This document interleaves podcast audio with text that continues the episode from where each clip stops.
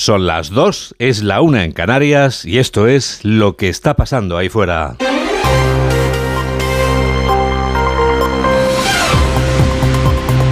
Onda Cero. Noticias fin de semana. Juan Diego Guerrero. Buenas tardes a todo el mundo. El fuego ha vuelto a convertirse en una trampa mortal, en este caso en Murcia, donde al menos 13 personas han perdido la vida en el incendio que se declaraba esta madrugada en la discoteca Teatre. El fuego se propagó a dos discotecas vecinas, Golden y Fonda. Esta última es en la que han aparecido las víctimas. Siete pertenecían al mismo grupo de familiares y amigos. El incendio ha transformado la zona de las atalayas en un lugar del que se han adueñado el humo, el vacío y el dolor, causando un sufrimiento peor que el sufrimiento, como el de este padre de una joven que hablaba así antes de que apareciera el cuerpo de su hija. Y nosotros, pues toda la familia están ahí prácticamente en un nerviosismo tremendo. Por lo menos que nos dijesen, mira, que sea lo peor, que nos digan. Una a su madre diciendo lo que le pasaba y que estaba despidiéndose. Y se escuchaban gritos y, sin respiración y la gente gritando, dale a la luz, no, ilumínanos, ilumínanos, algo así.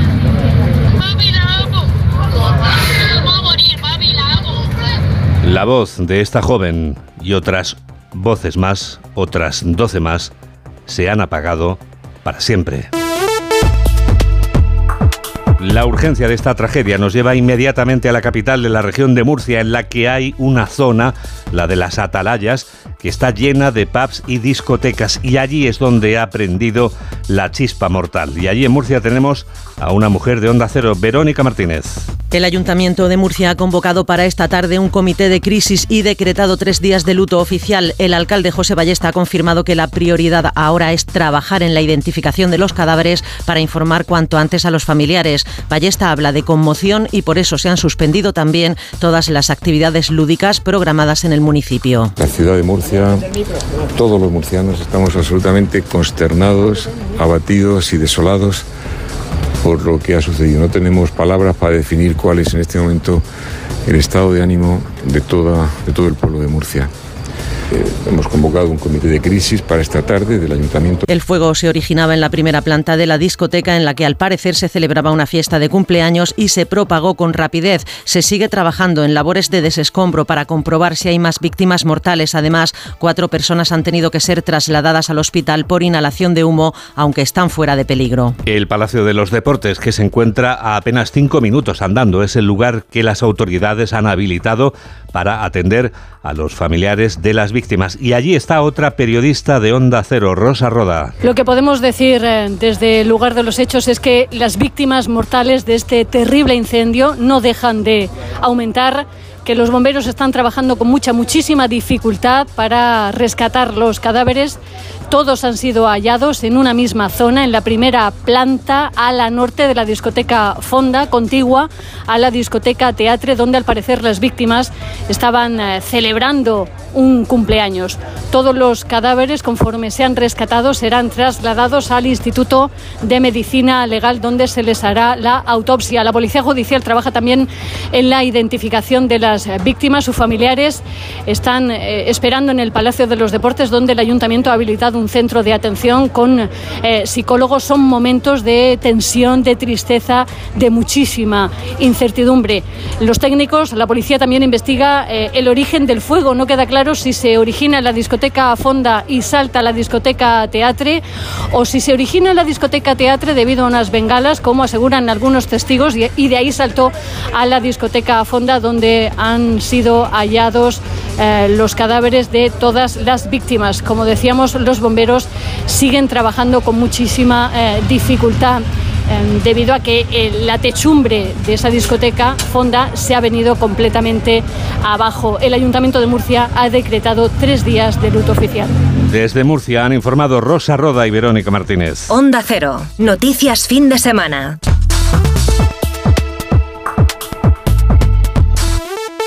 Cuando ocurren accidentes mortales como el de Murcia, las demás noticias parecen pequeñitas porque nos llevan a pensar qué importan disputas políticas o referendos imposibles. Incluso alguno de sus protagonistas empequeñece todavía más, pero aún así les contamos esas noticias. R que R, el presidente Pera Aragonés sigue aferrado a la ensoñación del referéndum de independencia catalán que tanta acidez de estómago provoca en la dirección socialista, que bastante tiene con intentar digerir la amnistía. El sexto aniversario del referéndum ilegal catalán de 2017 sirve de excusa a Aragonés para volver por donde solía. Onda Cero Barcelona, Ricard Jiménez. Los independentistas están aprovechando el sexto aniversario del referéndum ilegal para poner más presión en las negociaciones con Sánchez. Ya no les basta con la amnistía. Su objetivo, tal y como asegura el presidente de la Generalitat, Per Aragonés, es repetir dicha votación, pero ahora con el amparo de la ley. De que es a través de la firmeza y de utilizar toda la fuerza democrática de la negociación para que lo que de entradas parece imposible se pueda hacer realidad. Autodeterminación y amnistía Veremos hasta dónde está dispuesto a llegar Sánchez para seguir cuatro años más en la Moncloa. El 46% de los votantes del PSOE, o sea, casi la mitad, rechaza pactar con Puigdemont, según un sondeo que publica hoy El Mundo. No le hace gracia a esa mitad el acuerdo con el expresidente a la fuga. Los secretarios provinciales del PSOE no parecen estar en esa mitad de disconformes con pactar con Puigdemont porque todos ellos han firmado un manifiesto de apoyo a Pedro Sánchez en el que le animan a llegar a un acuerdo para formar gobierno en cuanto sea posible, que hay prisa. Jorge Infer. El manifiesto también lo ha firmado ya el expresidente del gobierno, José Luis Rodríguez Zapatero. En el texto, los dirigentes socialistas trasladan a Pedro Sánchez la confianza para que se forme un gobierno que abra una nueva etapa de avances sociales en favor de la igualdad y de una convivencia que dicen descansa sobre el reconocimiento de la diversidad de España. Sobre esa posible investidura del actual presidente en funciones se ha pronunciado hace unos instantes la ministra de Transportes, Raquel Sánchez. También lo ha hecho sobre el líder de la oposición, a quien ha acusado de deslealtad constitucional. Pero sentí vergüenza, indignación también, cuando dijo que él eh, estaba dispuesto ¿no? y estaba analizando el proponer el nuevo delito de deslealtad constitucional. ¿Pero qué es eso de deslealtad constitucional? Si es que los primeros reos de ese hipotético delito lo es el señor Feijó y el Partido Popular, que llevan más de cinco años sin permitir la renovación del Consejo General del Poder Judicial. Precisamente en el manifiesto se pide al Partido Popular que vuelva al consenso constitucional, instándoles a desbloquear, por ejemplo, el órgano de gobierno de los jueces. Hoy quedan 57 días de plazo para que un candidato sea investido como presidente del gobierno si no queremos volver a votar el 14 de enero. Se acabó el teatrillo, según Sánchez, que denuncia el papelón que ha hecho Feijó. Elías Bendodo dice que España no se merece ni a Pedro el del Falcon ni a Yolanda la de, la de los cohetes. La novia de Frankenstein, segunda parte, es lo que llega, según el número 3 del Partido Popular, que no habla de teatrillo como Sánchez, habla de cuento y pide a Pedro Sánchez que mida y que rinda cuentas de su negociación. Laura Gil. Que se deje de cuentos y rinda cuentas sobre lo que está negociando con los independentistas en Cataluña y con Bildu. Se lo ha exigido a Pedro Sánchez del popular Elías Bendodo hoy en Oviedo, donde ha acusado al presidente del gobierno en funciones de esconderse hasta ahora tras la mentira y el silencio para no hablar de la amnistía y el referéndum. Hasta ahora ha usado la mentira y el silencio como sus principales armas políticas, pero evidentemente ya se ha acabado el cuento. Ahora sin duda Sánchez tiene que dejarse de cuentos y rendir cuentas rendir cuentas ante todos los españoles para decirnos claro y alto qué está negociando con los independentistas y qué está negociando con Bildu. Y si quiere ser creíble, lo tiene muy fácil, que se comprometa por escrito ante el, conjunto de los españoles a que no va a aceptar ni la amnistía ni el referéndum. Con dos letras vale, N-O, no. Sánchez debe aclarar los detalles técnicos de la amnistía, explicar si le seguirán más casos y si piensa pagar los apoyos de Bildu Sumar a su investidura con ministerios. El número 3 del PP acusa al PSOE de haber cambiado los principios constitucionales por el barro y practicar el sectarismo y radicalismo como herencia del sanchismo, al que, según el dirigente popular, solo le interesa la ideología. Así se vio, remarca, en el debate de investidura fallida de Feijóo, mientras que este, sentencia Bendodo, no solo salió reforzado como líder del PP, sino que es visto desde entonces por los españoles como un político solvente, estadista, capaz de liderar un gobierno y de desgastarse por España. Isabel Díaz Ayuso pide elecciones generales para decir si queremos que España la dirijan Puigdemont y Otegui. Así lo pide la presidenta madrileña en una entrevista en el diario La Razón. Ayuso no se fía de Sánchez porque, según asegura en La Razón,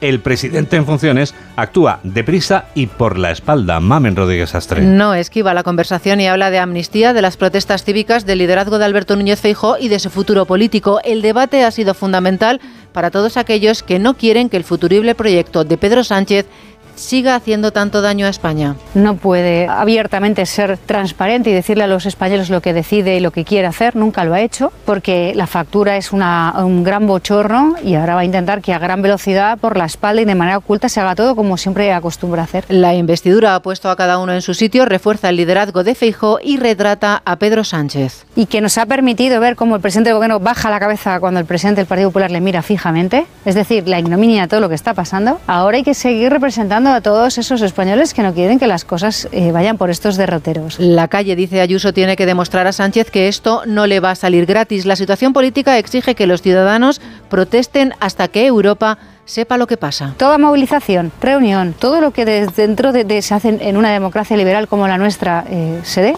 es fantástico. Es bueno y es necesario. Los españoles que están en contra de que se borren delitos para que Sánchez siga en el poder deben hablar y ser escuchados. La movilización es de todos. Eh, los protagonistas, por lo menos de, la próxima, eh, son los catalanes, hartos de esta situación que están viviendo. Ver que ahora se salen con la suya y se ríen de todo. Bueno, pues ver que esto sale adelante es algo que tenemos que recordar y acompañar a esos catalanes por eso. ETA y los actuales negociadores tienen el mismo fin, que no es otro que romper España. Quieren lo mismo, acabar con la soberanía nacional, secuestrar de manera territorial, como les gusta hablar a ellos, una parte de España para dotarle de unos privilegios contra el resto, que la unión entre los ciudadanos de lado a lado se rompa, que se cuestione la transición, la constitución, la corona, la unidad de todos, vamos. Hacen cada uno la guerra por su cuenta, pero luego todos están unidos y van a lo mismo. Termina la presidenta de la Comunidad de Madrid diciendo que deberíamos ir a elecciones para decir si queremos que España la dirija Puigdemont y Otegui. Se trata de defender la dignidad y la igualdad y el Estado de Derecho. 2 y 12, 1 y 12 en Canarias. Noticias fin de semana. Juan Diego Guerrero.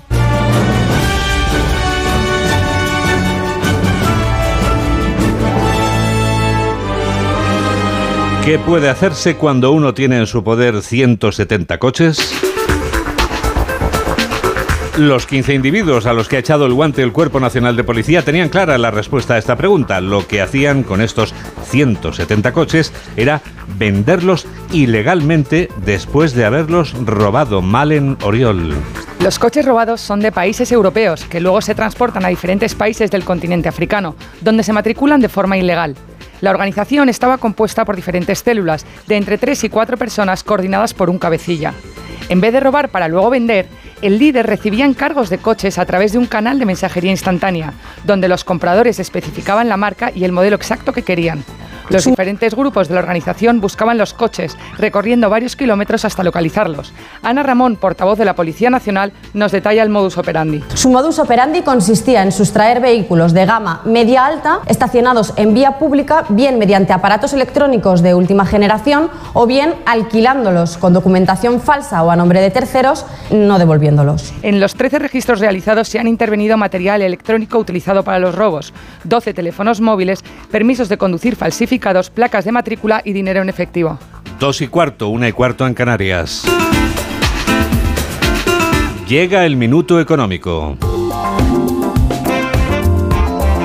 Hoy Ignacio Rodríguez Burgos nos explica en un minuto qué tienen que ver los alimentos frescos con un lingote de oro.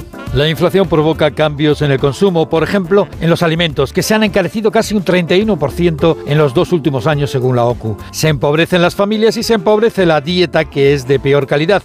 Se cambian alimentos frescos por ultraprocesados, son más baratos, pero la salud lo notará. La fruta por las nubes. Hay más cambios. En los supermercados se introducen alarmas antirrobo en artículos de alimentación, incluso se encadenan los bidones de 5 litros de aceite de oliva para evitar hurtos a la carrera. En la automoción tenemos otras tantas. El precio de los carburantes estalla como un motor de explosión. El coste del gasóleo ha subido un 17% en los últimos tres meses y las gasolinas un 11%. Los conductores con menos posibles abandonan el coche. Los automovilistas más acomodados se pasan a los coches eléctricos. Por primera vez en Europa, el automóvil más vendido en el pasado agosto no se ha fabricado en el viejo continente. Es un Tesla eléctrico importado desde Estados Unidos. Entre medias, el Euribor despidió septiembre en el 4,15% y la hipoteca media se encarece en unos 150 euros al mes. Con todo esto, con la depreciación del dinero y de los ingresos, no es extraño que el personal busque algún refugio. Tradicionalmente este ha sido el oro. La cadena de supermercados estadounidense Costco ha visto el negocio y ha puesto a la venta lingotes de oro de una onza a casi 1.900 euros. Pues ha sido un éxito. Desaparecía de las estanterías. El que puede, retorna al Bill Metal. Tengo una pregunta para ti, Mamen Rodríguez Astre. ¿Será posible que haga más calor en pleno mes de octubre? Si la respuesta es no, puedes callarte. Si la respuesta es sí, te escuchamos. Pues podría estar hablando, Juan Diego, lo que queda de informativo con Carlos Rodríguez, luego me quedo con Edu, Con Edu. Bueno, incluso así hasta el fin de semana que viene, Vale. porque vamos a seguir casi en bañador. Por lo pronto hasta el martes, con máximas casi 10 grados por encima de la media, sobre todo en la mitad norte. Mucho sol que calienta y escasez de lluvia, lo que agrava la situación de sequía meteorológica que padecemos desde hace ya muchos meses. Te recuerdo que ayer sábado se cerró el año hidrológico como el sexto más seco del siglo XXI, con un 12% menos de lluvia. A partir del miércoles, del miércoles bajan las temperaturas en el norte, pero se recuperan al final de semana cuando se espera que suban todavía más. Enseguida damos la vuelta al mundo en 80 segundos. Soy Edu García y además del balón, pasan muchas cosas, sábados y domingos. Si quieres estar en todo, Juan Diego Guerrero te lo pone fácil. Noticias fin de semana en Onda Cero.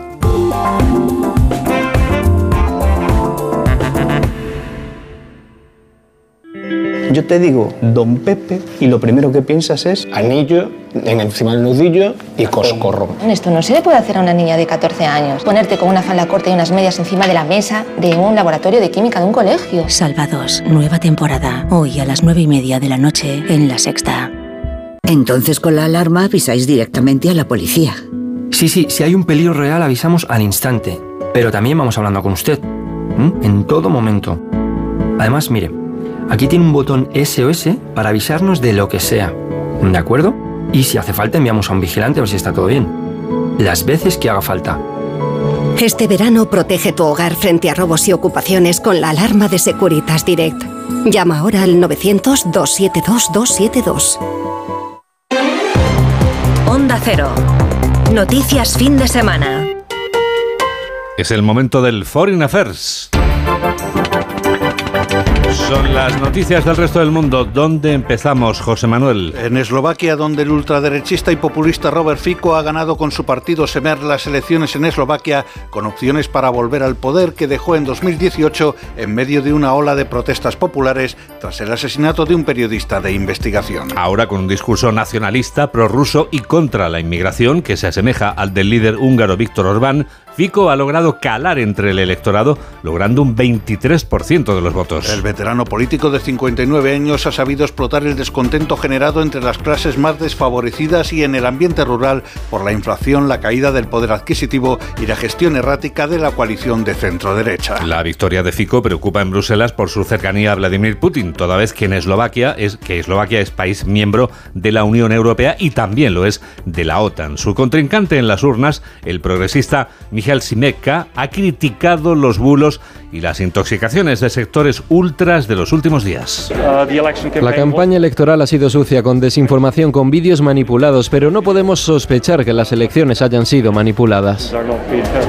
El correligionario y amigo de Robert Fico, Vladimir Putin, ha ordenado llamar a filas a 130.000 hombres que tienen que cumplir, José Manuel, el servicio militar obligatorio. En esta nueva leva forzosa se incluyen por vez primera los habitantes de las cuatro regiones ucranianas anexionadas por Rusia. Entre tanto, Ucrania celebra su primer Día de los Defensores para honrar a quienes luchan por la independencia del Estado. El presidente Zelensky quiere que este homenaje a los caídos con un minuto de silencio colectivo pase a ser una tradición anual que muestre el compromiso de la sociedad con quienes mueren en el campo de batalla. Entre tanto, el jefe de la diplomacia europea, Josep Borrell, ha visitado por sorpresa la ciudad portuaria de Odessa, corresponsal de Onda Cero en Rusia, Xavi Colás. Donetsk, Lugansk, Zaporilla y Gerson, los territorios ucranianos conquistados por Rusia el año pasado, estarán incluidos en el reclutamiento ordinario del servicio militar ruso que comienza hoy en todas las regiones de Rusia, al menos oficialmente, porque en las más frías habrá que esperar hasta el mes de noviembre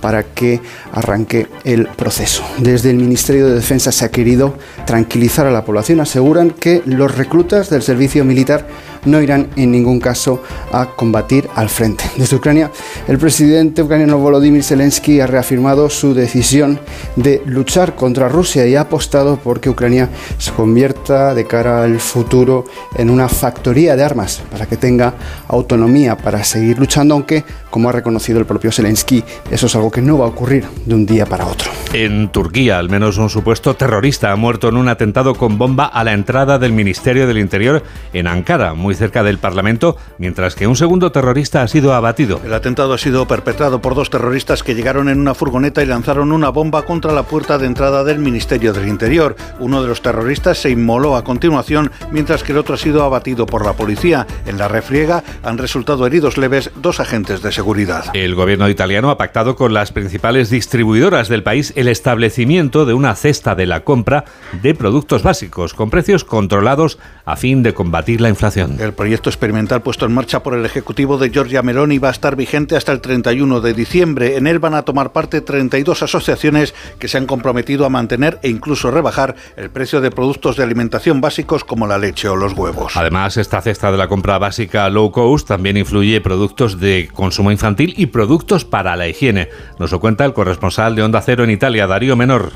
Los italianos que han acudido hoy a un supermercado o una farmacia se han encontrado con una agradable sorpresa. Una parte de los productos básicos, como la pasta, la leche, los huevos, la carne o las medicinas de consumo habitual, han disminuido su precio entre el 2 y el 10%. Estas rebajas son fruto del acuerdo al que ha llegado el gobierno de Giorgia Meloni con las cadenas de distribución y con las grandes empresas del sector alimentario para tratar de frenar la inflación, que ahora mismo se sitúa en Italia en el 5,3% según la base anual.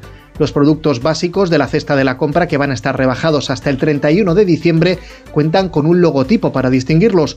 Con esta medida se prevé que una familia tipo italiana se ahorre entre 100 y 150 euros al mes. El Partido Conservador Británico ha iniciado este domingo su congreso anual en Manchester, en el que el primer ministro Rishi Sunak está tratando de unir a la formación con la vista puesta en las elecciones del próximo año. En su discurso ante el Congreso, Sunak ha dicho que su gobierno está haciendo un buen progreso para reducir la inflación, una de sus principales prioridades. Según sus pronósticos, la tasa de inflación de Gran Bretaña caerá alrededor del 5% a final de año, la mitad de la que tenían en enero. El premier ha explicado que la inflación está haciendo que la gente se sienta más pobre, por lo que cuanto más rápido se reduzca este índice, indicará el camino a seguir y la constatación de que su ejecutivo cumple sus promesas. Corresponsal de Onda Cero en Londres, Celia Maza. Rishi Sunak afronta su primera conferencia del Partido Conservador como líder con la difícil tarea de levantar el ánimo entre las filas y convencer al electorado que es el primer ministro que necesitan, pero está más que complicado con unos sondeos que dan más de 20 puntos de ventaja a la oposición laborista.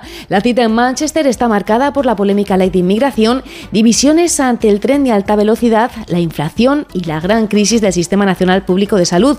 El foco también está puesto sobre la ministra de Interior, Suela Braverman, representante de la Ladura, quien está posicionándose ante unas más que posibles primarias tras la derrota que se da por hecha ante las elecciones previstas para 2024. Tras más de 13 años en el poder para los Tories, todo apunta a un cambio de era en el Reino Unido. Ha sido un resumen de José Manuel Gabriel. Hola, soy Sandra Golpe y yo también escucho Noticias Fin de Semana de Onda Cero con Juan Diego Guerrero. La luz del móvil, la tablet o el ordenador pueden afectar tu vista. Toma Devisión. Devisión con DHA contribuye a mantener tu vista. Tus ojos te lo agradecerán. Devisión, de Pharma OTC. Quinta fiesta de la vendimia de Onda Cero en la denominación de origen La Mancha. Con este motivo, el 4 de octubre, el programa Julia en la Onda se hará en directo desde la sede del Consejo Regulador de la Denominación de Origen La Mancha en Alcázar de San Juan. Patrocina el Consejo Regulador de la Denominación de Origen La Mancha. Colaboran Junta de Comunidades de Castilla-La Mancha, Diputación Provincial de Ciudad Real, Ayuntamiento de Alcázar de San Juan, Ruta del Vino de La Mancha, Cooperativa Virgen de las Viñas, Bodegas, Campos Reales y de Quinta fiesta de la vendimia de Onda Cero en la denominación de origen La Mancha. El miércoles 4 de octubre a las 3 de la tarde, Julia en la Onda, desde el Consejo Regulador de la denominación de origen La Mancha. Te mereces esta radio. Onda Cero, tu radio. Noticias fin de semana. Juan Diego Guerrero.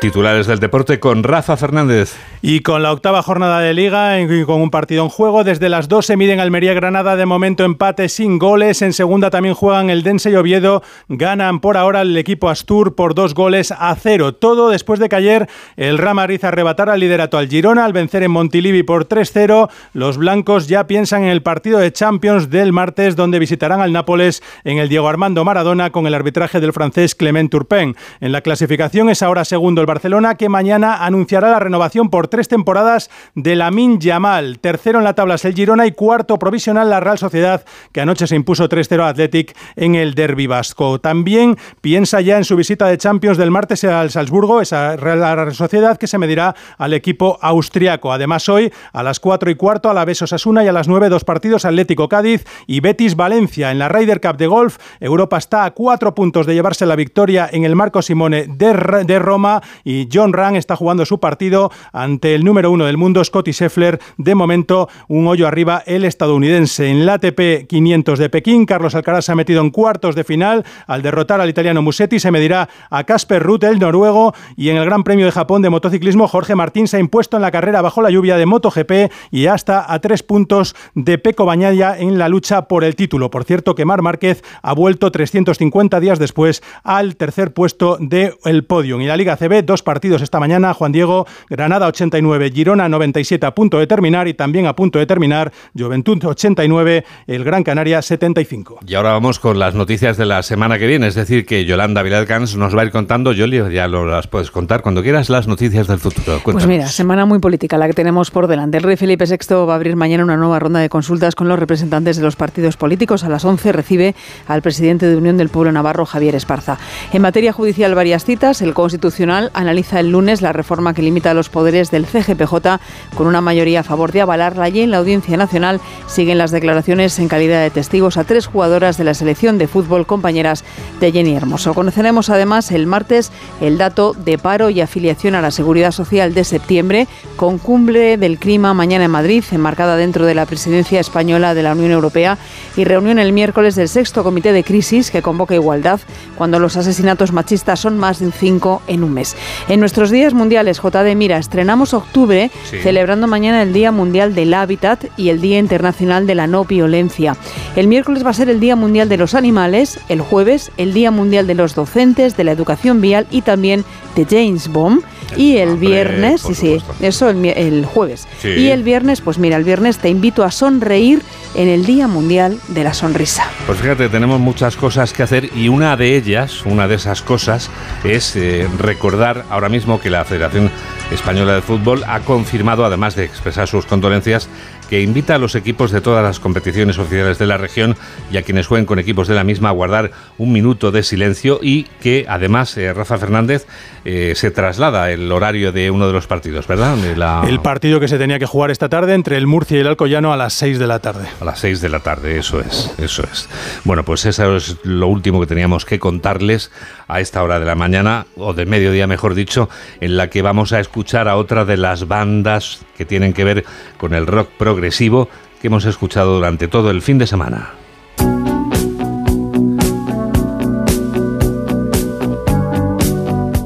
The Alan Parsons Project no es solo el proyecto de un ingeniero de sonido que además toca y canta llamado Alan Parsons. Es la responsable de este Eye in the Sky, el ojo en el cielo.